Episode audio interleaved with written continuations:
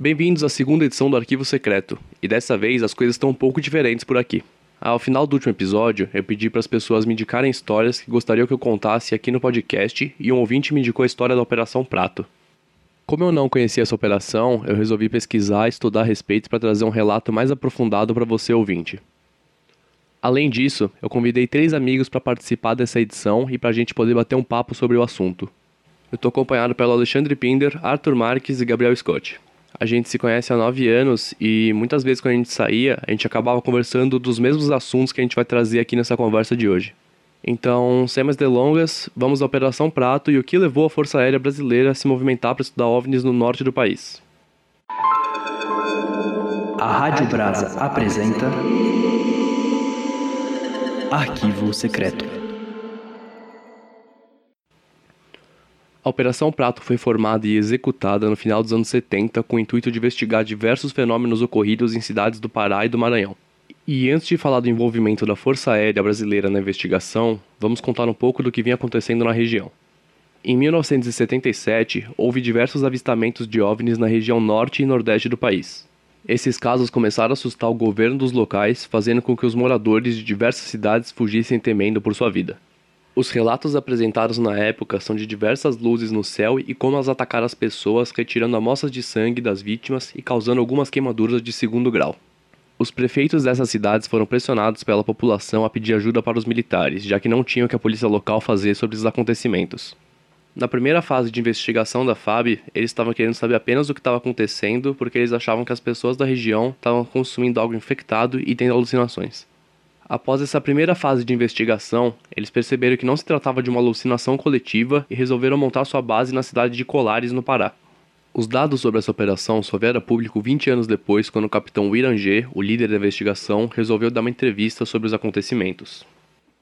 E aí, gente, eu queria primeiro agradecer a presença de vocês aqui e queria agradecer o Ale por ter dado a ideia da gente fazer sobre esse tema. E antes de pesquisar sobre esse caso para falar aqui no podcast, eu nunca tinha ouvido falar sobre essa operação e todos os relatos das vítimas. Você já tinha ideia do que, de que tudo isso tinha acontecido? Mano, eu não fazia a menor ideia. Aí eu fiquei vendo os vídeos do YouTube lá que vocês falaram, que o Ale tinha falado, que ele mandou no, pra gente. E, mano, eu acho o mais bizarro dessa história véio, é que eu acho que esse é um puta no caso gigante, tá ligado? Mano, teve muito envolvimento do exército. Mano, ninguém fala nada, tá ligado? O caso de Varginha é mais, é mais famoso do que ele. Então, eu já sabia disso porque quando eu era criança, eu sempre gostei muito dessas coisas de OVNIs e coisas paranormais e eu sempre pesquisei muito sobre. E eu conversava muito isso com a minha avó. E ela morava numa chácara, no Pico de Araguá. E ela me falou sobre avistamentos que teve. Teve uma vez que ela falou que viu um OVNI, simplesmente na Dutra, alguma coisa assim, é, indo muito rápido. No dia seguinte, a Polícia Rodoviária Federal, ela registrou isso no jornal, isso nos anos 70, 80. E eu pesquisava muito sobre isso. Então eu acabei descobrindo sobre a Operação Prato que minha avó também me falou, só que só quando na adolescência que eu fui pesquisar sobre isso. Antes eu só acreditava nela. Que chave, ali. Eu não sabia, não. Tipo, desses bagulhos da sua avó. Também não tinha ideia, não, mano. É, mesmo que nós conversando, tipo, desde pequeno essas porra, a gente nunca. Você nunca falou isso pra ele, mas chave. É, ima é, mano, imagina que lá onde ela morava devia ter muita, muito, tipo, relato disso, tá ligado? Ainda mais nos anos 70 e 80, que foi esse auge, né, do, dos avistamentos de OVNIs no é, então, Brasil.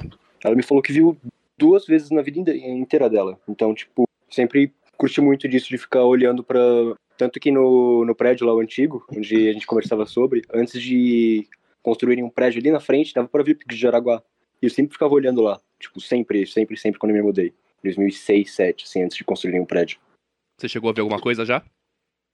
Mano, eu acredito que eu vi uma coisa, tipo, atrás do prédio quando, quando, quando eu tava construindo. É, em 2007 ou 2008. Eu acredito que os dirigíveis já tinham sido banidos.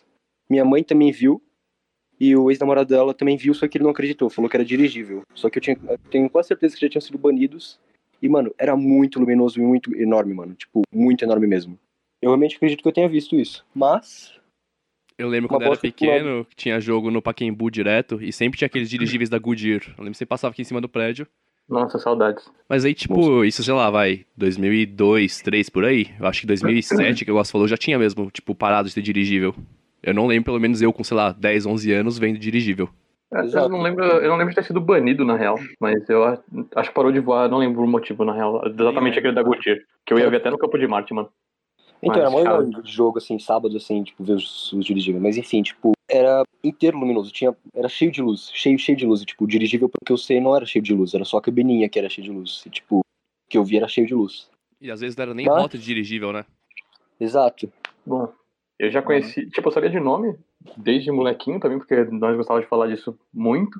E eu lembro até de ter comprado, tipo, revista UFO. Vocês lembram que isso existia? Lembra? sim. Eu comprei, eu acho que eu tinha uma exatamente da Operação Prato, mano, mas eu, tipo, eu não lia as matérias gigantescas, porque, tipo, era molecão, eu gostava de ver, tipo, as imagens e os, os, cur- os bagulho curtinho.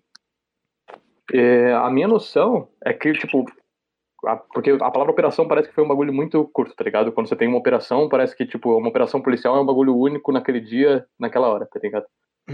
Mas Operação Prato foi um bagulho gigantesco, né? Quando a gente pesquisando agora, eu fiquei impressionado. Tipo, papo de anos de investigação militar e tal. E eu já tava meio cético, na real, dessas coisas. Meio não, né? Quase que completamente.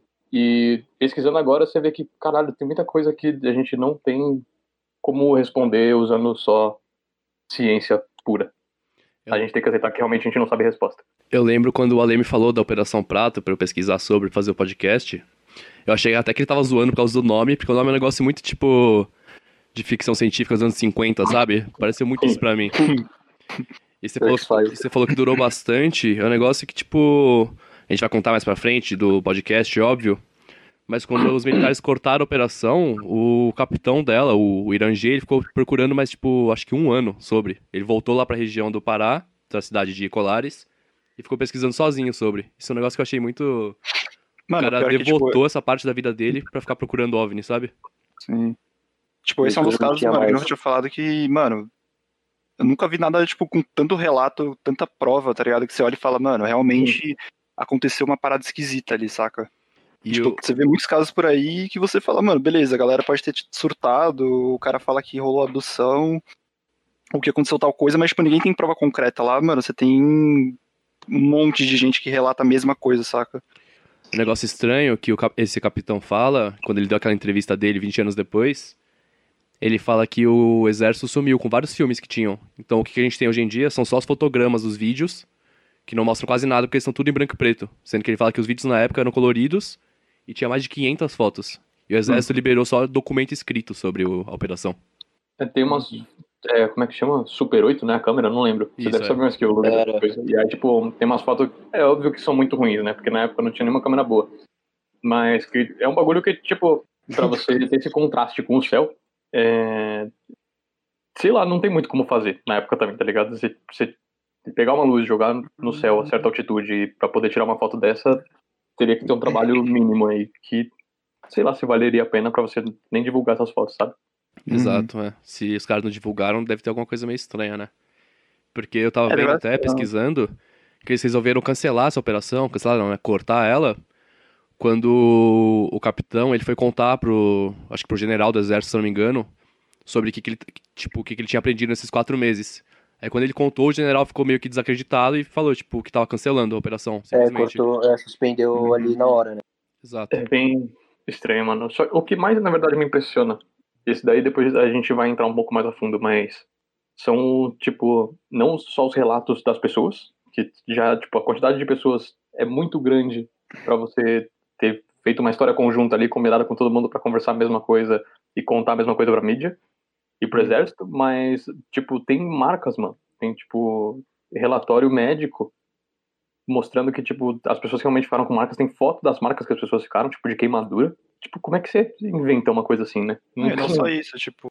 Porque Colares foi, tipo, a região principal, né? Teve lá, que foram os maiores casos, mas, tipo, foi todo, foi toda a costa ali, né? Tipo, também que teve cidades que tiveram casos. Uhum. Então, mano, não tem como. Tipo, até a barreira geográfica, saca? Sim, Sim, sim. o caso que eu contei até da, da Ilha dos Caranguejos é no Maranhão, a ilha. Então, tipo, Então. essa região toda É. do norte, aqui são próximas ali, tava rolando isso, esses avistamentos. É, dizem que ele até hoje continua ativo, né? E um negócio que o Scott falou dos laudos médicos, é, eu tava vendo o relato, eu até assisti o linha direta sobre, porque eu nem tinha ideia que tinha tido. Eu vi que teve uma linha direta de mistérios, né? Então, hora. exato. Aí a médica, ela é entrevistada, a médica trabalhava em Colares. Ela fala que um dia chegaram duas pessoas que eram de cidades a mais de 100 quilômetros de Colares, de duas cidades diferentes, contando a mesma história, que tinha acontecido na mesma madrugada. Nossa. Mano, e não é que a galera tava, tipo, tendo queimadura normal, né? Que, tipo, os caras falam que variava de 3 a 15 centímetros. Mano, 15 centímetros de queimadura, tá ligado? E, Uhum. mano, a galera, tipo, mano, desmaio, anemia, mano, uns bagulho muito pesado, tá ligado? Sim. Tipo, eu vi a médica falando, é que eu não lembro exatamente, eu vou tentar achar aqui, que eu até tinha deixado anotado, mas depois eu falo com, com mais certeza disso daí. Ela falou que a queimadura é, não é uma queimadura de fogo, nem uma queimadura de tipo você pegar um metal quente e colocar na pessoa. Ela falou que é, é queimadura de um de um mineral lá que eles usam pra fazer operação médica, tá ligado? Aham. É, ela falou que é muito igual, porque, tipo, uma queimadura normal, acho que ela fica sei lá quantos dias, depois ela começa a fazer uma casquinha, não sei o que. Ela falou que, tipo, essa queimadura desse material específico, que a gente usa na medicina, Uhum. ela queima, aí escurece a pele em um, dois dias, depois já faz uma casca que depois cai, tipo, é um. Tipo, é totalmente diferente de uma queimadura né? normal. É, e aí, tipo, ela falou que é muito específico o tipo de queimadura que essas pessoas têm. Então, tipo, não é possível que uma pessoa se queimou sem querer e foi confundida com esse caso, tá ligado? Se Aham. queimou numa churrasqueira, alguma coisa assim, e, e entrou na estatística. É uma coisa muito específica. Então, vi também- bizarro, o, o- você vê esses negócios que eles falaram que eram mais mulheres que eram que, que tipo, tinham as feridas sim. Sim, do que homens. Uhum. O... Aí outra coisa interessante, que tipo, foi, não foi nem pesquisando esse caso, foi vendo sobre o assunto. Eu vi que teve caso mais tarde, acho que foi pra 85, 86, posso estar falando merda, mas eu acho que foi por aí. Teve na Argentina e no Chile, casos muito parecidos, Hum. que depois foram associar, quando souberam. E eu vi uma história que foi na Guerra das Coreias, quando os Estados Unidos foi intervir. Não sei exatamente quando que foi as Guerras das Coreias, mas tipo, e aí foi uma operação militar lá que eles iam fazer fogo de artilharia numa vila que tinha lá, os Estados Unidos, e aí eles foram atacados por uma luz no céu que tipo que jogava luz em cima deles, eles se sentiam formigando, coisa assim. E olha isso, mano. Na Guerra das Coreias, Estados Unidos, história completamente diferente. Ninguém nem sabe da Operação Prato daqui, deles e tal. E a O Guerra da Coreia que- foi 20 anos antes, 20, quase 30 anos antes da, da Operação Prato. Quando que foi a Guerra da Coreia? Eu não sei, Luke, pra falar Foi, a verdade. foi também. 50 e pouco, pelo que eu me lembro. E aí, tipo, é, os que os soldados reportaram daquele dia é que quem foi atingido pela luz, eles acharam, na verdade, que era um avião russo com tecnologia que eles roubaram dos nazistas, mano, pra vocês terem ideia. Nossa. E aí eles reportaram isso porque eles acharam que era isso. Mas aí no final, as pessoas que foram atingidas por essa luz sentiram formigamento na hora e tal. E no dia seguinte eles estavam anêmicos exatamente com os mesmos sintomas que a gente vê aqui no Pará, Maranhão, lá no norte, com a- o bagulho da Operação Prato. Então, tipo, mano, como é que você consegue ter exatamente os mesmos sintomas, mesma coisa, mesmo acontecimento aqui e lá, e você falar que, tipo, ah, não, os soldados americanos na Guerra das Coreias vieram pra cá pra conversar pra todo mundo inventar a mesma história, tá? Tipo, não tem como, mano. Pra mim não faz o menor sentido, muito Sim. louco. Uma coisa que você tava falando dos relatos da médica sobre as queimaduras, ela fala que queimadura normal ge- geralmente demora de até 96 horas para necrosar, que é o que você estava falando. E o pessoal se apresentava no hospital com essa parte já queimada, sendo que tinha acontecido há, sei lá, uma, duas Horas. horas. É, então, É. Muito louco, velho. É... Porque, tipo, a parada. Mano, eu acho muito bizarro, tipo, essa parada de ter tido concentração numa área, tá ligado? Porque, mano, teve em vários lugares. Só que, mano, por que que. Tipo, ca- mano, o número de casos que teve lá em, em Colares, mano, foi muito maior, tá ligado? Tipo, muito maior do que as outras cidades. Tipo, você pegar todas as outras, as outras que tiveram em relação a Colares, tipo, não chega nem a, sei lá, 10%, tá ligado? Uhum. Tanto que a base da Operação Prato foi lá, né? Montaram Sim, sim. o quartel militar lá na região, mesmo. falavam na região que- não, na cidade. É, eu vi que os militares eles acampavam lá de dia, ficavam perguntando para as pessoas e de noite ficavam observando os céus e tipo conseguiram ter diversos avistamentos documentados e tal. E, tipo, não Uhum. tem como os militares falarem, não, isso daí é mentira da população, sendo que eles admitiram É. e tipo, sei lá, não faz muito sentido porque Tipo, pelo que eu vi no começo, era tipo. Eles não acreditavam no começo, viam que tinham esses casos, mas achavam que era tipo meio que. Sei lá, pontos fora da curva, tá ligado? Só. Aham. E aí, pelo que eu notei aqui, que eu não vou lembrar de cabeça tudo, mas chamaram o primeiro comando aéreo do Pará, né? Que eu acho que era a base aérea mais bem consolidada que tinha ali perto. Aham. E aí, quando eles foram lá, eles foram ver que era tipo. Mano, tem alguma coisa acontecendo aqui. E eu acho que ainda tinha na cabeça, ainda, naquela história de ameaça comunista, coisa assim. Que. Porque, mano, a primeira coisa que um militar deve pensar é, tipo, a gente tá sendo atacado e não deve ser pensar, tipo, ok, são extraterrestres, melhor a gente tomar Sim. cuidado com isso. Então, tipo, acho que a primeira reação deles é, tipo, "V- vamos defender o país. E acho que isso é o mais interessante, mano, de, tipo, eles realmente viram uma ameaça ali. Então não é coisa da cabeça, sabe? Não, é pior que o coronel, ele- o, é coronel, capitão? Capitão. O capitão, ele, ele fala isso daí na, que ele deu aquela entrevista 20 anos depois, né, do caso. É, ele fala que ele, na hora que ele recebeu o, o, o, o chamado para fazer essa operação, né, ele fala que, tipo, dentro do, do- da área dele lá, ele era o único cara que, tipo, a- eles sabiam que, que ele sabia mais ou menos sobre Alien, né, que ele tinha interesse, né. Aí os caras perguntaram, ah, você, você, tipo, conhece de UFO? Aí o cara, ah, conheço. Aí os caras chamaram ele pra operação pra, tipo, comandar, né. Ele fala isso lá naquele documentário dele. E, mano, o. o você tiver aquela parada que eles falam que aqui no Brasil, especificamente, tipo, é mais normal você avistar UFOs que são daquele formato tipo de charuto do que o de disco voador. Isso eu não vi, pra falar a verdade. Eles falam que, tipo, por região, tipo, no mundo, você tem tendência a ver, tipo, mais um formato do que outros. Tem aqueles Tipo, triangulares, né? É. Lá nos Estados Unidos, que eu E sei. no relato do, do, do capitão, ele fala que eles viram justamente aquele formato que é de charuto, né? Que é tipo, uma bola americana Uhum. na vertical. Aham. Que loucura. É bizarro, real, o- é bizarro pensar também que esses casos que estavam rolando no Brasil mais de avistamento, nessa época dos anos 70, era tudo em região do Norte e Nordeste, que a gente falou, mas são dois estados que tem muita floresta amazônica neles ainda. Então, sei Exato. lá, se. Dá pra pensar se, É, se então. acontecer outras coisas no meio da floresta que ninguém sabe. Só...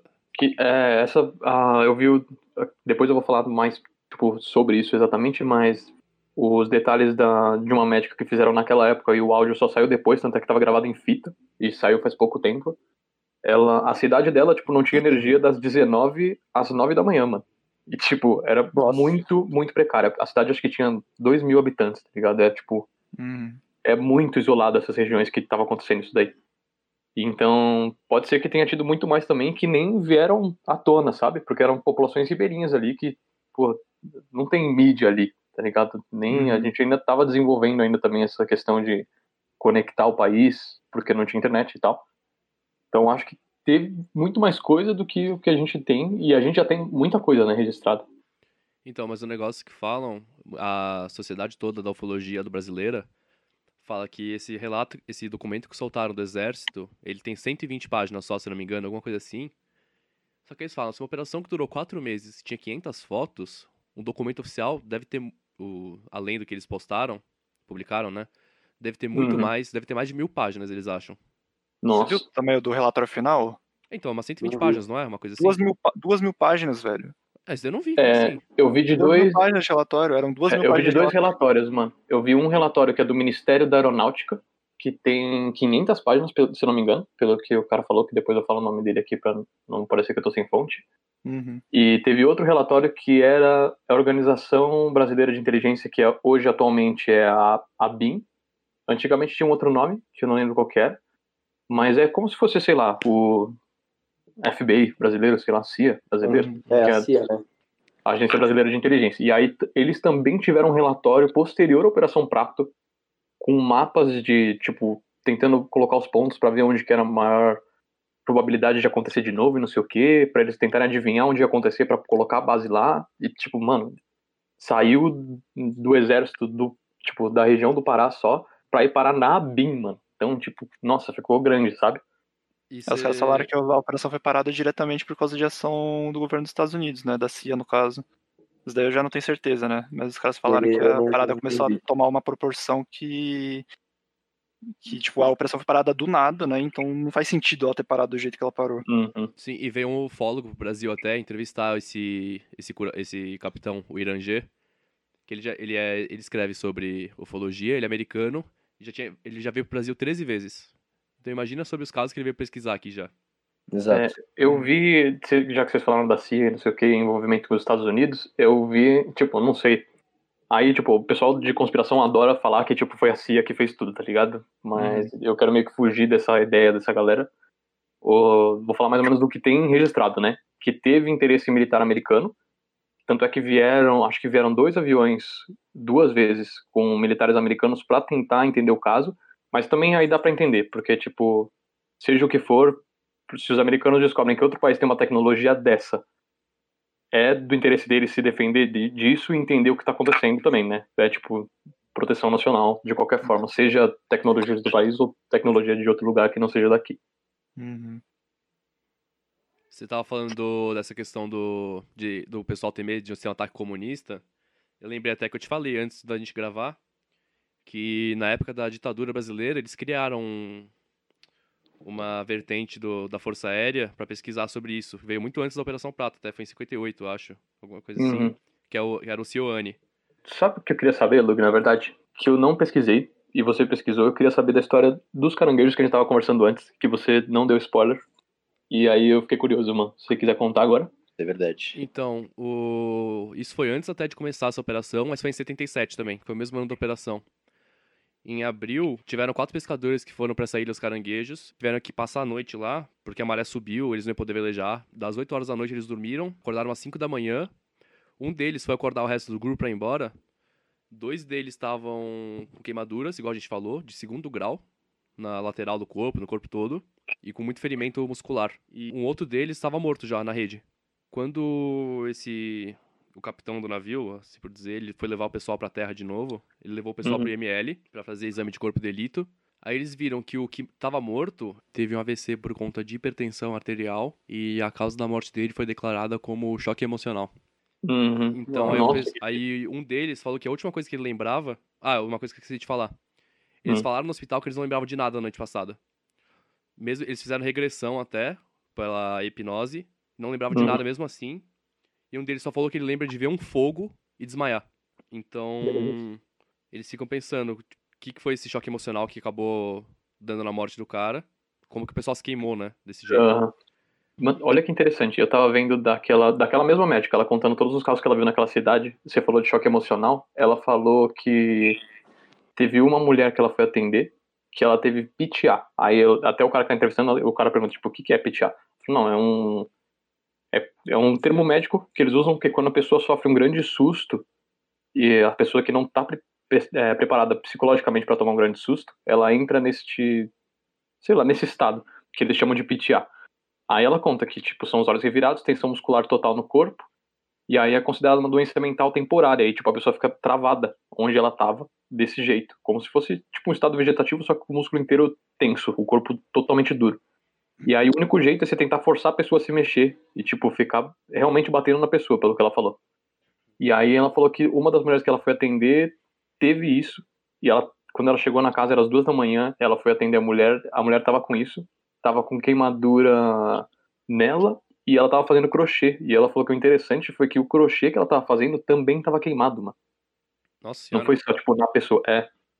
Isso, E aí, ela contando que era, era uma mulher, tipo, super religiosa, essa daí, e que ela não acreditava que tava acontecendo esse fenômeno, tanto é que ela era uma das únicas que não tava se protegendo. Que depois a gente vai falar, que não tava vedando a casa pra não entrar luz e não sei o quê. Isso que você falou de dessa questão de, de muscular. Um desses caras que tava com queimadura de segundo grau no corpo, da ilha dos caran... do caso da Ilha dos Caranguejos, ele teve machucado tão forte no braço direito, se não me engano, que os dedos da mão dele ficaram travados pra dentro. Acho que permanentemente, pelo que tão- pelo que estavam falando. Nossa. Nossa. Então, tipo, foi um trauma tão forte no músculo que o cara ficou com a mão forçada pra sempre. Então, acho que tem muito a ver Uhum. com isso que você falou também. Mas é, é disso que eu acho mais louco, tá ligado? Você consegue conectar os casos, são muitas similaridades pra você Uhum. falar que é só uma coincidência, sabe? E é um bagulho que vem. O Ale falou que eu não vi de tão recente assim, tipo 2018 pra cá. Eu vi de 2002 e 2001, que teve relato de família ribeirinha lá, é, contando, mostrando exatamente os mesmos. sim- Não são sintomas, né? São, sei lá, não sei o termo exato, mas mostrando as queimaduras e contando exatamente a mesma história Não que tá acontecia lá nos anos 70. Mas acho que esse foi o mais recente que eu consegui ver, que teve realmente relato e, tipo, laudo médico. Mano, mas é engraçado porque, tipo, a galera teve muito caso disso, não teve? Do pessoal Teve. em choque. Então, o, o capitão, ele fala lá que a equipe dele, tipo, no relato, que, mano, a nave parou em cima deles. Tipo, que eles avistaram um objeto preto no céu, que tava, tipo, 150 metros acima deles. E que, mano, eles entraram em choque. Só que, sei lá, tipo, é, é meio estranho, né? Os caras falarem, aconteceu um negócio desse e eles não entraram em choque, sabe? Sim, Sendo que, tipo, eles eram completamente céticos com a questão. Então, isso daí que o Tato falou agora, é, esse capitão Irangê, ele fala nessa entrevista dele que ele não estava acreditando nesses avistamentos todos, porque ele já estava lá, se não me engano, há um mês por aí, ele não tinha visto nada ainda, só escutado o relato das pessoas. Até que um dia ele estava de noite, se não me engano, era isso mesmo, não era, Tato, que estava de noite? Aham, dia. foi de noite, foi de noite, foi de noite. Aí ele tá falando, ele tava justamente falando sobre isso, que não acreditava, que não tava vendo nada. Aí ele fala que eu acho que um cabo, alguma coisa, um brigadeiro, fala pra ele que. Ele fala assim, ele para de falar e fala, capitão, olha pra cima. E no que ele olha pra cima, ele vê esse objeto de, se eu não me engano, tava a 150 metros dele, tinha uns 30 metros de comprimento. E tava. Aí ele começou a ati- a ativar essas luzes que o pessoal chamava de fenômeno chupa-chupa. Aham. Uhum. Aí foi que ele começou a perceber e acreditar que realmente tava acontecendo alguma coisa na região. É bem louco. Tipo, vocês viram alguma coisa de caso de dia? Porque pelo que, eu- pelo que essa médica falou, mas era uma cidade, tipo, é uma amostra muito pequena de pessoas, né? Tipo, cidade de 2 mil pessoas, não, não dá pra considerar total. Mas vocês viram de algum caso de dia? Porque pelo que ela falou, só tinha de noite. Isso. Eu acho que não, eu não cheguei a ver nada disso. Então eu eu não vi também nenhum de dia também. Eu, eu procurei até, eu pensei, tipo, ah, será que deve ter tido do dia também ou só de noite? Antes de começar essa Operação Prato, teve um homem que ele, ele inspirou até um filme que se chama Área Q. Não sei se vocês viram sobre. No Não. Ceará, nos anos 70, antes de começar a Operação Prato. E ele cuidava de uma fazenda. Ele. Tô até aqui na, na G1 aberto. É, que ele cuidava da fazenda dele e sempre duas horas da manhã ele voltava para casa, que era mais longe. Ele voltava de, de carroça ou de bicicleta mesmo, que no Ceará isso. Uhum. E ele foi abduzido tantas vezes que ele explicava para os filhos é, como que se protegia dos, das abduções. Que ficava, é, era só você ficar embaixo de um pé sique, que era uma árvore, um tipo de árvore, Uhum. É, porque ah, o aparelho de abdução, sei lá como que se fala, é, perdia é, força e não conseguia te abduzir. Anos depois, esse mesmo homem, ele começou a apresentar é, quadros de retardos mentais e psicológicos, tanto é que ele foi a primeira pessoa no Brasil a ser aposentado com uma doença que ninguém soube explicar até hoje, o que, que causou ele é, esse retardo mental nele e também aparecia queimaduras. Tem foto dele aqui que ele tá totalmente, é, como que se fala, é, travado, sabe? Tipo, e aqui, por exemplo, tem o relato do filho dele. É, meu pai passou também por muitos hospitais de Fortaleza e disseram que a mente dele estava como se fosse de uma criança. É realmente estranho, porque antes mesmo da Operação Prato é, acontecia isso. Já É, tinha filho. Exato. O filho dele começou a cuidar da fazenda. Ele falou que viu um objeto e lembrou do, do da dica do pai. Falou que para ele não ficar com medo e para debaixo de um pé de árvore que eles não conseguem pegar. E você vê que muita gente isso é certeza que estranho. ia usar isso como, como desculpa. Falar, ah, já que ele tava apresentando esses sintomas da doença, mais pra frente da vida, certeza que isso já tá... É, provavelmente deviam falar que ele já tinha isso antes e que por causa disso ele via essas luzes. Uhum. Aí teve uma galera que teve sequela permanente, né? Parece. Tipo, os É. caras foram falar. Acho que a revista UFO fez uma matéria que eles estavam falando que, tipo, o- o- as consequências foram maiores do que eles achavam, né? Porque, tipo, teve esse negócio, ficaram acho que 3, 4 anos, né? Que continuou tendo esses casos lá. E depois, tipo, parou. Só que o pessoal teve, teve muita gente que teve sequela permanente, né? Ficou com, tipo, alguma demência, Uhum. ou que você tinha falado da coisa da mão lá, travada. Sim, É, o músculo atrofiado, né? Eu acho que de pesado, assim, eu só é, da médica lá que eu vi que ela tipo, contou muitos casos que ela atendeu naquela cidade, ela con- acho que só teve uma morte, pelo que ela falou. Era uma mulher que ela ficou com anemia depois desse caso, que já é um dos quadros frequentes em todos os que acontece, fraqueza. Aí a, a marca de queimadura dela era muito maior do que na das outras. Pegou, tipo, o tórax inteiro, como se fosse a região da barriga inteira. E Nossa. aí, sete horas mais tarde, depois que ela foi atendida no hospital, ela entrou em coma, ficou completamente rígida. E elas tentaram levar eles para a cidade mais próxima, grande, não lembro qual era. Mas porque naquela cidade não tinha atendimento, tipo, não tinha o- a estrutura hospitalar Uhum. que na cidade próxima tinha. E aí colocaram ela no carro e ela tava tão, tipo, o- a musculatura tava tão tensa que eles tiveram que deixar a perna dela para fora da janela do carro Nossa, para Nossa. levar ela para lá. E aí ela morreu no caminho eu não sabia desse depois caso. disso. Também não. Foi, tipo, um pouquinho depois dela ter sido atendida no hospital, levou pra casa, aí deu sete horas, sei lá, foram, acho que foram umas 12, 13 horas depois do caso realmente, da luz ter atacado ela, que ela morreu no caminho tentando chegar no hospital em Belém. Lembrei da cidade. Uma coisa que você estava falando, que você viu o caso que é, mais, que é o mais recente, deve ter muita coisa que, por exemplo, que a Força Aérea vai investigar de novo, só que não sai em relatório, sabe? Tipo, a gente, só, a gente, entre aspas, só ficou sabendo da Operação Prato 20 anos depois que aconteceu. Sim. É, E É porque acho que tem, tem um- uma quantidade de anos, né, pra se liberar os relatórios que são considerados secretos, né? Eu não lembro agora da lei, mas tipo, a gente tinha essa mesma lei também pra nos Estados Unidos, que eles têm que liberar depois de 30 anos, vamos dizer assim. É, quando os documentos top secret exato, ou secret tem que entrar em tona sei lá quantos anos depois, não é isso? Exato, exato. Eu não É sei, mesmo tipo, o, tipo do caso, velho, eu acho muito estranho ele não ter repercutido, mesmo agora, tipo, de- 20 anos depois, ser um caso tão grande e não ter repercutido tanto quanto os outros, tá ligado? Porque, Uhum. mano, não sei, pelo menos pelo que eu vi, eu achei isso daí o, tipo, o mais bizarro, assim, sabe? Tipo, o que mais teve provas, o que mais teve, é, tipo, coisas que você fala, mano, realmente alguma coisa aconteceu e É, não dá pra não é explicar? É, não é possível tantas pessoas estarem mentindo e, tipo, Não tem como explicar, coincidências ao mesmo tempo, Exato. É. Eu acho que não teve tanta, tanta atenção da mídia também. Porque, por exemplo, o caso de Varginha foi em 96, se eu não me engano, né? Sim, sim. Mas todo mundo foi cobrir. Eu acho que o Gugu cobriu, tipo, muita Sim, coisa assim. sim. Acho que por isso que ficou tão famoso. É que Então, porque o parece- é um negócio mais popular, eu acho, né? Do que isso. É, então, mas mesmo assim, velho, porque pelo que eu vi, os caras não divulgaram, tipo, eles evitaram ao máximo divulgar na época o que aconteceu por causa dessa parada de arquivar, né? Só que mesmo assim, velho, olha, olha a magnitude da parada, saca? Tipo, um negócio desse acontece, mano, hoje em dia, ia É. repercutir muito, sabe? Eu fiquei pensando nisso também, tipo, imagina se isso acontecesse hoje em dia, tipo, começando, sei lá, ano passado, e aí Sim. ó, começa a aumentar os casos hoje, tipo, o mundo ia Então. ficar, mano, 2020 não tem mais como piorar. Então, finalizar. Velho, os caras, eles realmente, tipo, teve interferência de outros governos porque. Porque. Tipo, ia sair matéria sobre isso na época. Uhum. Só que os caras cancelaram, tipo, eles fizeram, tipo, parar a produção sobre matéria justamente pra não vir a público. Uhum. Pra arquivar a parada, fechar. Justamente porque eles iam fechar o caso, fingir que nada aconteceu e é isso aí. Então, mas imagina, será que não arquivam, não arquivam não, será que não acobertam coisa aqui agora? Que acontece? Ah, com certeza. Ah, com certeza. certeza, mano. Tipo, não só nos Estados Unidos, obviamente, e em outros países, mas acho que no Brasil também deve acontecer muito. Mano, é que, sabe o que eu acho estranho, na verdade?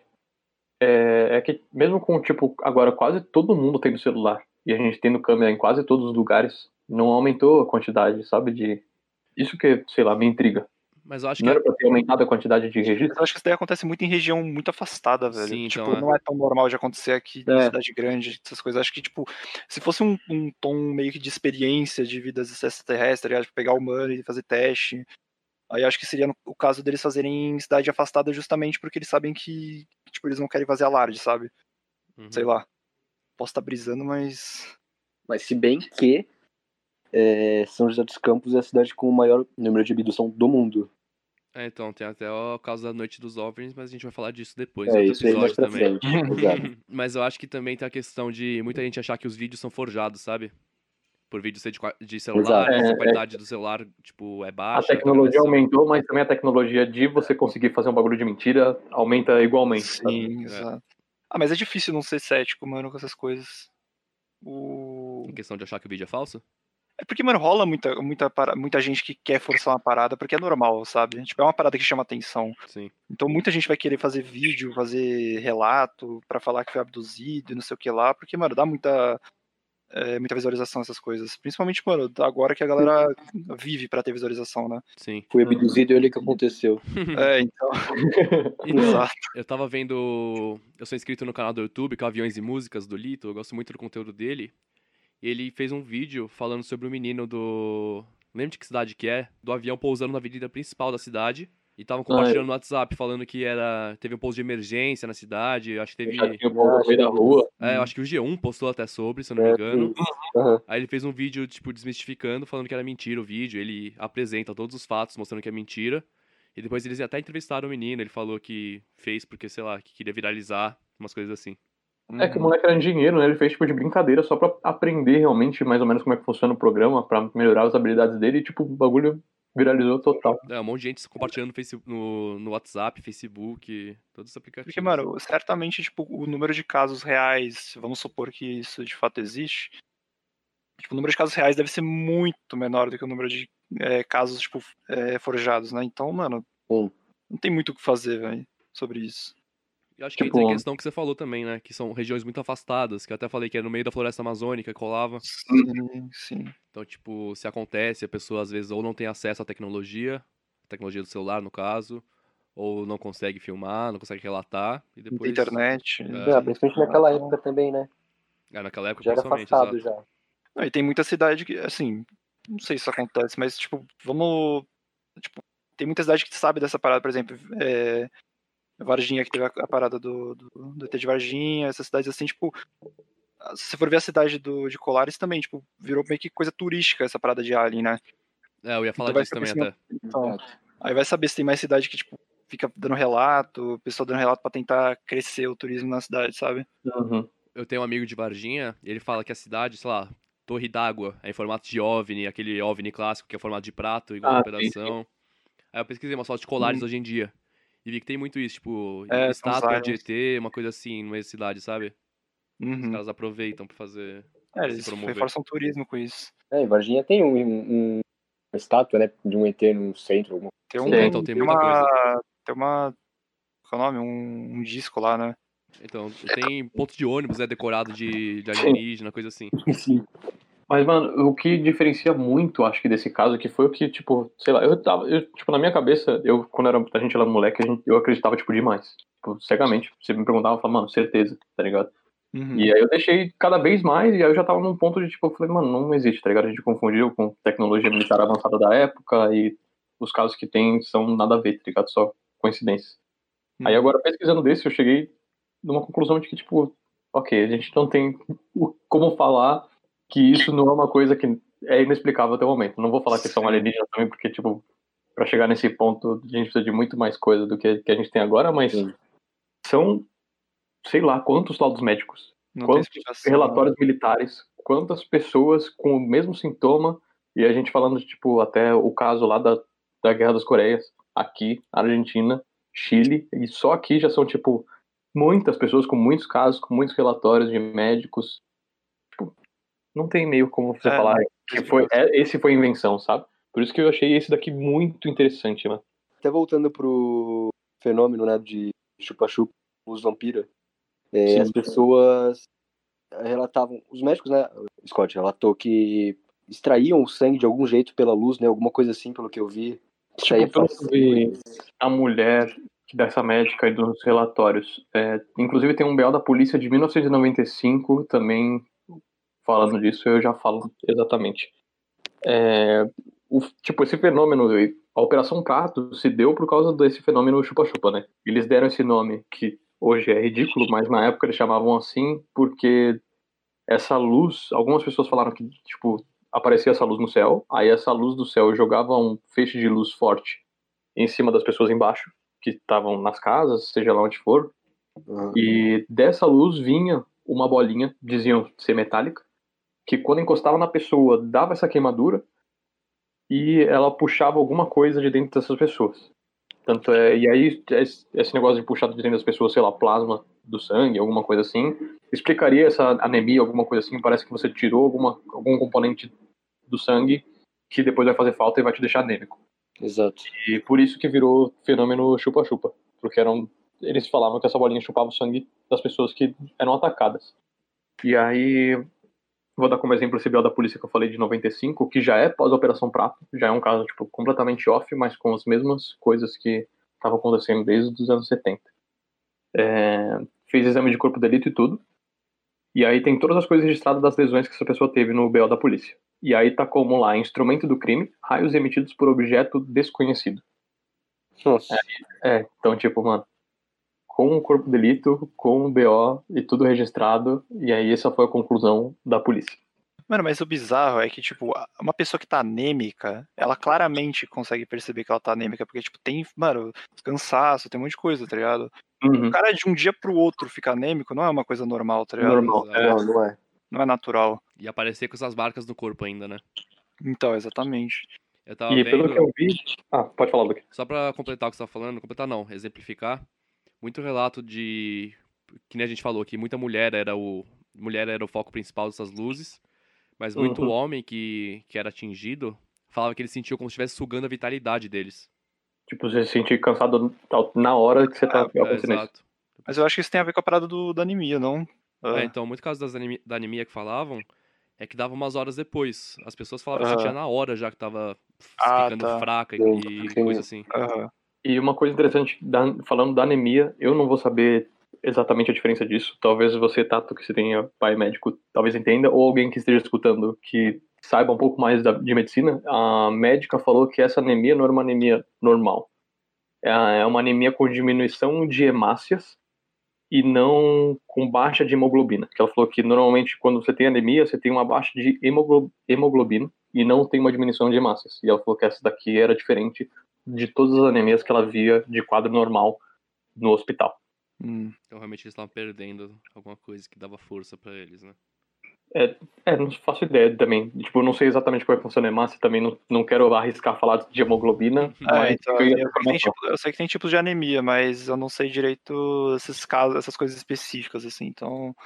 A gente tava falando antes também de como é que as pessoas estavam meio que fazendo justiça com a própria mão com essas luzes, porque o governo tava com muito medo de agir.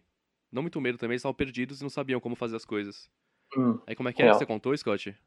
É, então, eu vou, vou dar um resumo mais ou menos, é, porque eu vi esse relatório da médica que estava gravado em fita, saiu faz pouco tempo. Eu vou dar mais ou menos um resumo do que ela contou.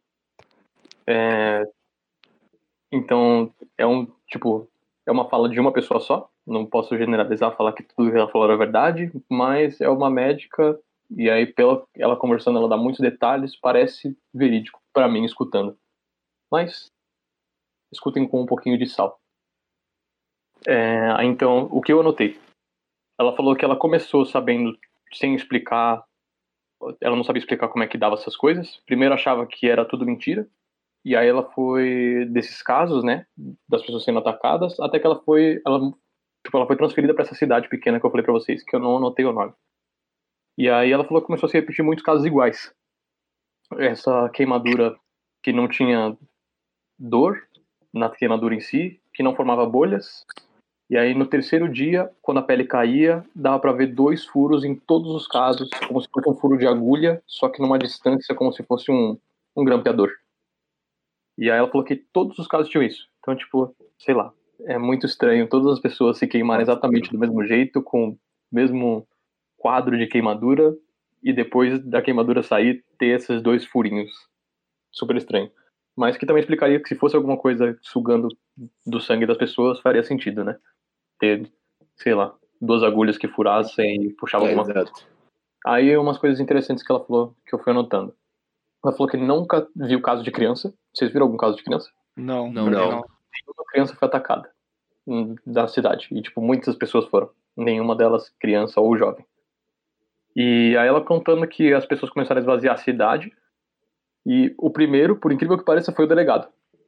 Porque aí ela falou assim: ela, ela disse que viu ele no ponto de ônibus esperando o ônibus para sair da cidade. Nossa. Aí ela fez uma cara para ele de tipo, por que, que você tá indo embora? E aí ele respondeu, eu coloquei até entre aspas: Você não vai, doutora, pois eu já vou.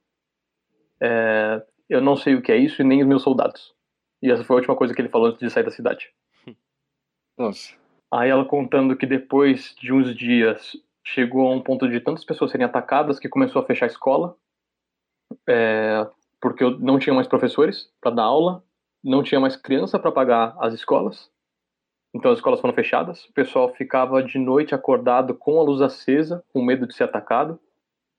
É, lembrando que as luzes lá eram por gerador de noite, então as pessoas tinham que ligar o gerador diesel e deixar a luz da casa acesa porque não tinha energia elétrica. É, durante aquele horário que eu falei, acho que era das 19 às 9 da manhã. E aí ela contando, o prefeito ia para Belém e voltava uma vez por semana com pistola, fogos de artifício e café. É, ele estava entregando pistola, porque, óbvio, a questão de armamento naquela época não era tão restritiva quanto hoje. Ele entregava uma pistola por casa, entregava lata de café para as pessoas poderem ficar acordadas de noite e não serem atacadas. Entregava fogos de artifício para caso as pessoas fossem atacadas, os vizinhos e a região saber que aquela casa estava sendo atacada e tentar ajudar.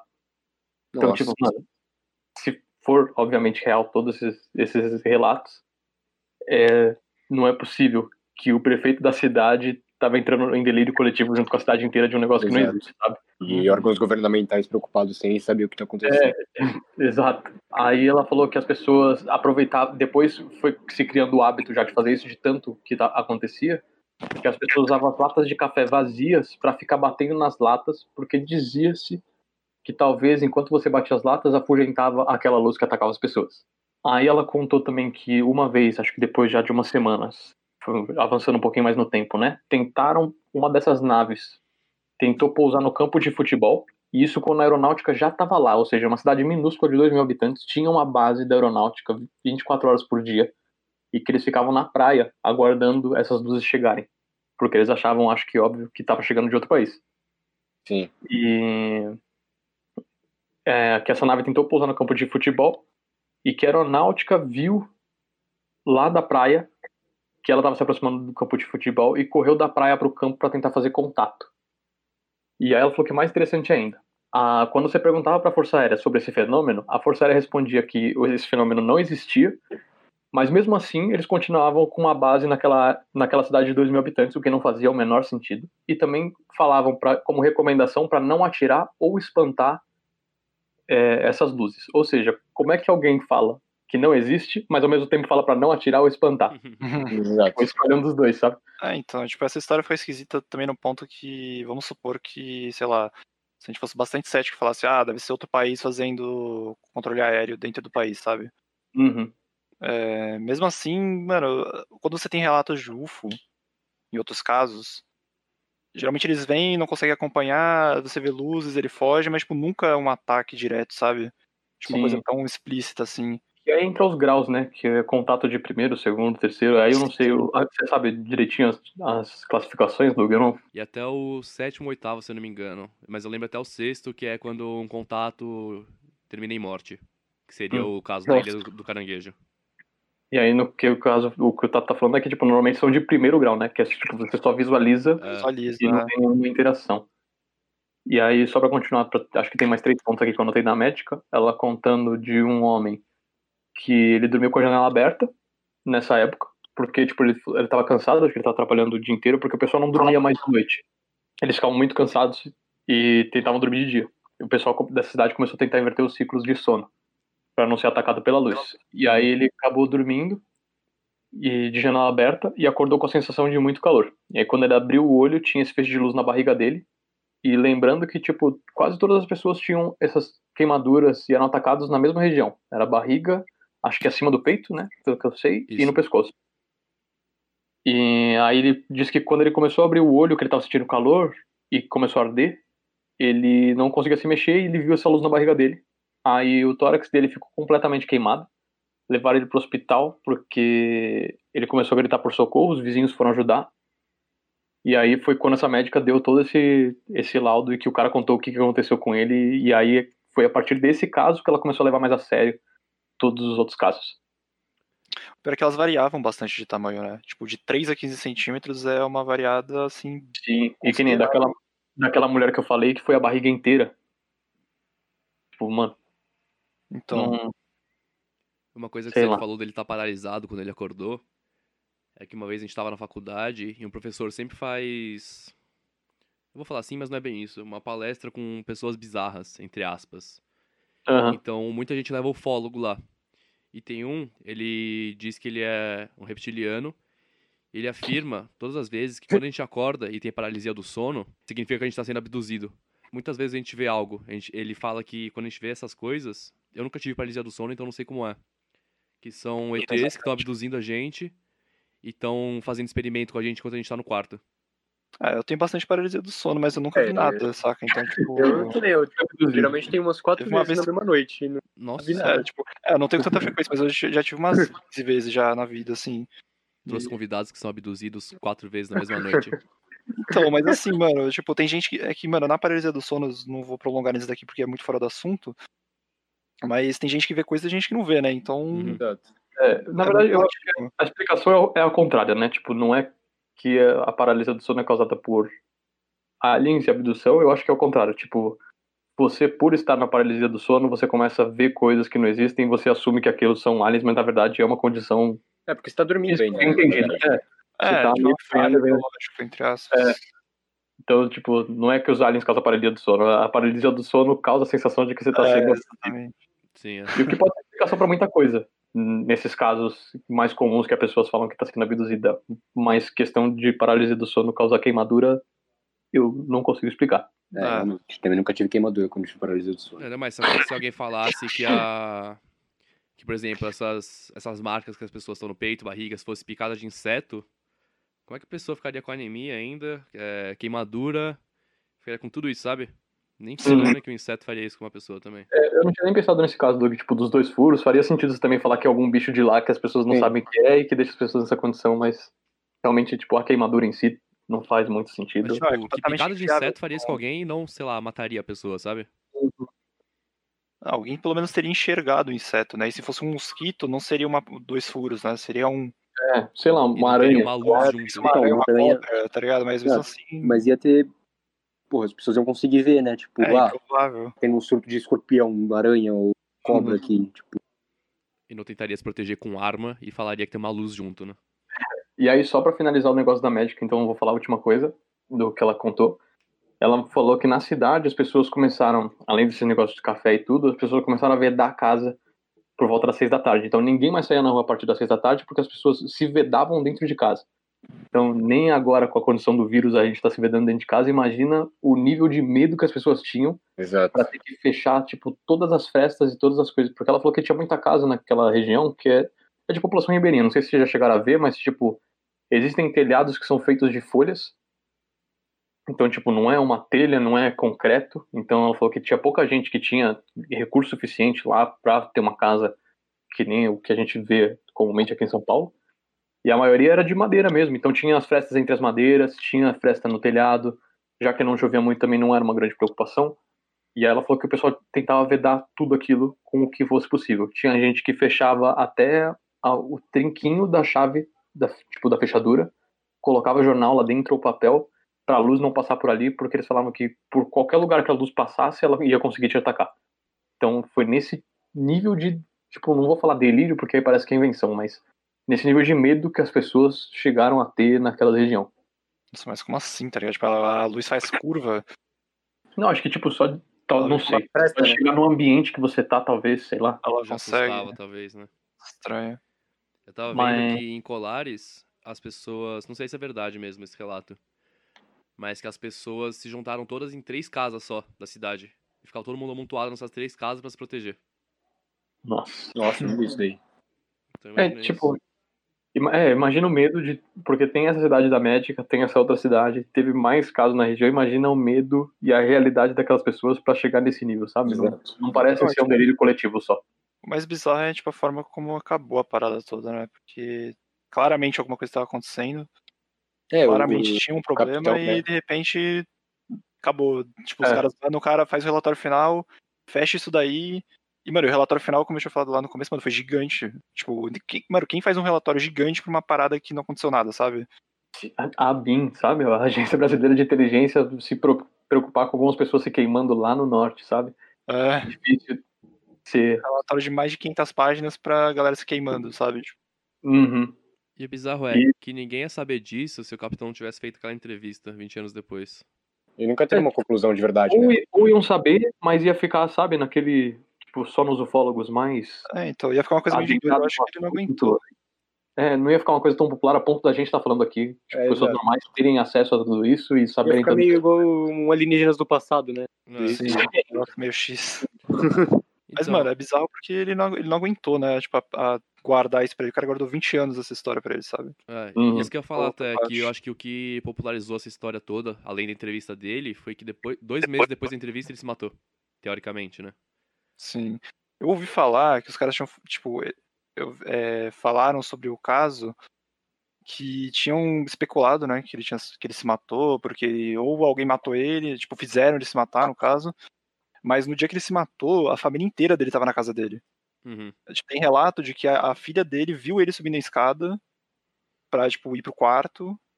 Não sei se foi pro quarto ou pro banheiro que ele se matou, mas aí pegou e achou ele morto depois, enforcado. Foi no quarto mesmo. Ele Eles pegou, se não me engano, a corda do, do uniforme dele. Isso. Do roupão, não é? Não. Acho que foi do roupão, se não me engano. foi uma É, porque ele foi roupão, acho. Mas posso estar confundindo também. Mas, mano, tipo, aí fica aquela coisa, né? Ou ele sofreu uma pressão absurda Uhum. por causa disso e decidiu se matar antes que alguma coisa acontecesse. Ou obrigaram ele a se matar ou alguma coisa ia acontecer com a família dele, né? Então. Sim. Em, em defesa ao outro lado da história, tipo, eu vi o vídeo, acho que é do Edson Ven- Boaventura. É, eu peguei a maioria das coisas dele. Aliás, Edson, se você um dia escutar isso, muito obrigado por todas as coisas que você divulgou.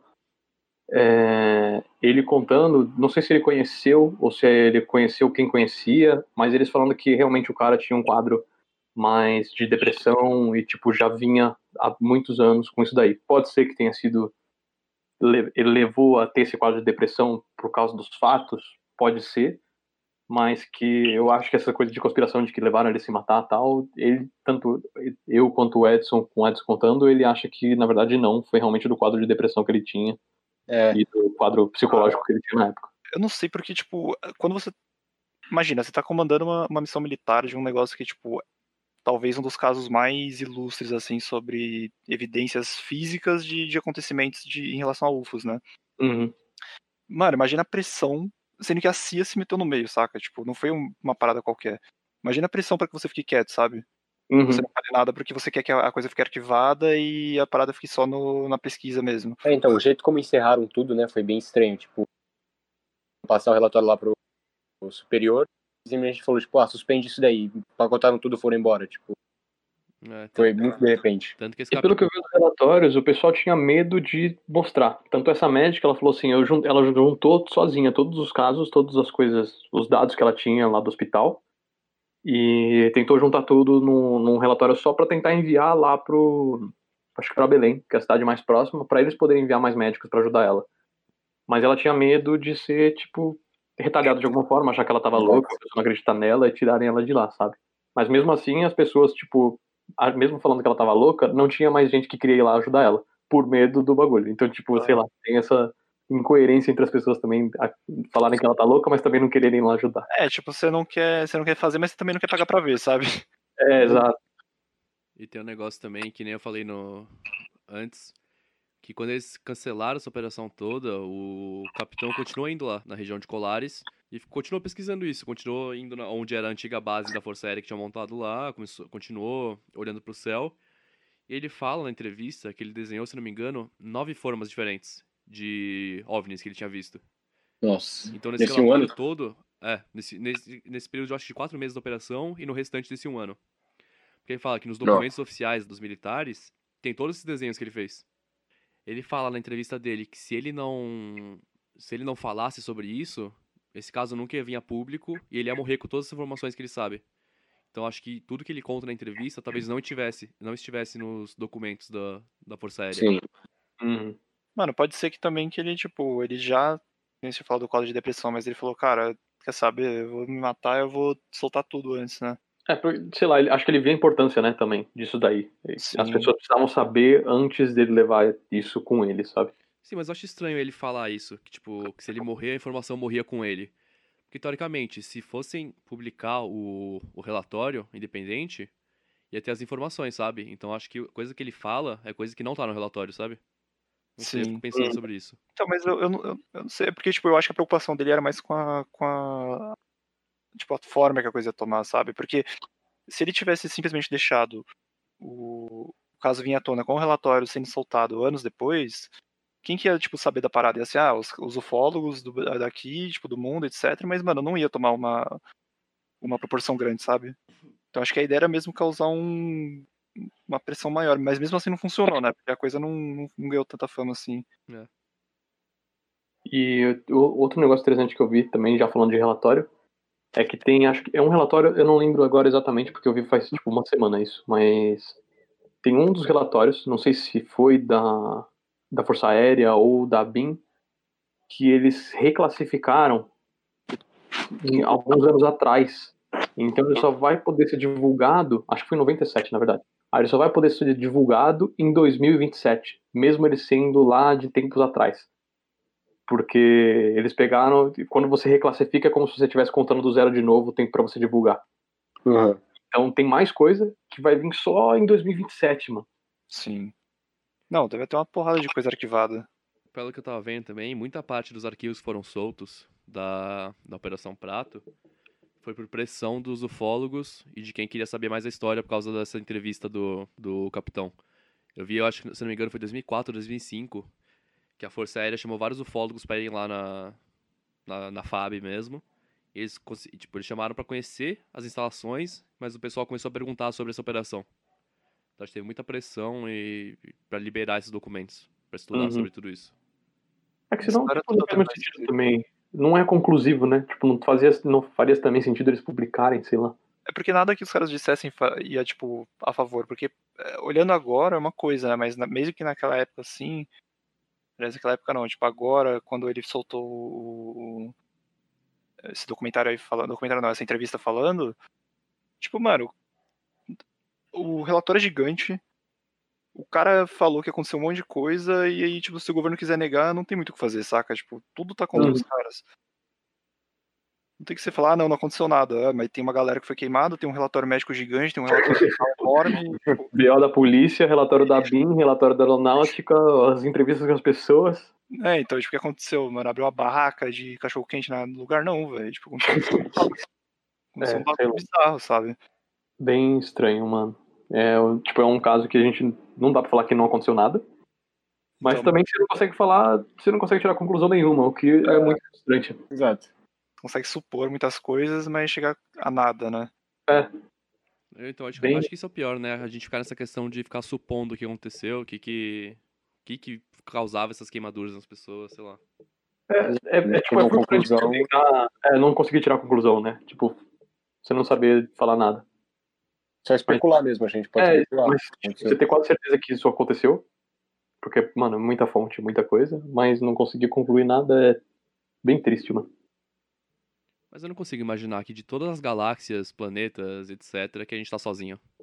Eu Realmente, duvido Não, não tem como. Duvido fortemente, velho. Não tem como. Apesar de ter milhões de fatores, que se mudar uma coisinha mínima, a gente já não estaria vivo na Terra.